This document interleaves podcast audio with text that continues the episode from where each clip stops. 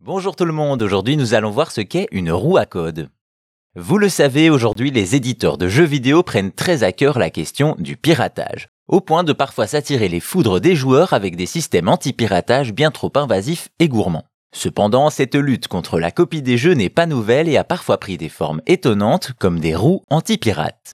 Nous sommes à la fin des années 80 et au début des années 90 et déjà là on avait des systèmes de protection. Le jeu demandait d'entrer un mot spécifique du manuel pour pouvoir jouer. Mais très vite les photocopieurs sont devenus plus populaires et les manuels étaient copiés avec les jeux. Il fallait donc un nouveau système et c'est là qu'arrivent les roues à code. Concrètement, il s'agit de plusieurs disques assemblés sur un axe, ce qui permet de tourner chacun indépendamment des autres. Il y a alors des symboles, des mots ou autres à trouver en manipulant le disque comme indiqué à l'écran. Ainsi, en fonction de comment on les place, de petites fenêtres apparaissent pour laisser voir le code. À noter qu'il pouvait y avoir entre 1 et 3 disques mobiles pour plus ou moins de difficultés à le copier. C'est ingénieux, mais ce n'est pas sans limite. On peut démonter chaque roue, les photocopier et les remonter pour contourner la sécurité, mais aussi recopier tout leur contenu pour ensuite appliquer une formule mathématique et trouver le code.